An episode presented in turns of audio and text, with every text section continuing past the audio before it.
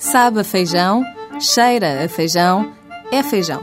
Difícil passar despercebido o feijão e mais difícil ainda quando é personagem principal de uma mostra gastronómica. Todos com o feijão, o feijão com todos, decorre durante todo o mês de outubro no Conselho de Tomar. Uma coisa é certa, não há quem na região não coma feijão por estes dias. E ainda bem, já que estão cientificamente provados os benefícios desta leguminosa na dieta alimentar. Esta mostra de tomar pretende provar feijão e provar as suas capacidades quase ilimitadas. Há feijão para entrada, feijão para a sopa, feijão para prato principal, feijão como acompanhamento e até feijão para sobremesa.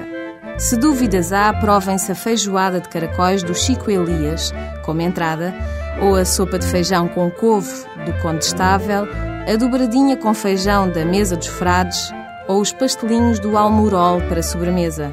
E as dúvidas trocam-se por vários pratos de feijão.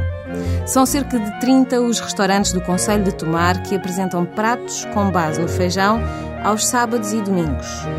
A sétima edição do Todos com Feijão, o Feijão com Todos, é uma boa desculpa para ir passar um fim de semana a tomar em outubro. E até dia 26 decorre ainda a Feira de Santa Iria e a Feira das Passas.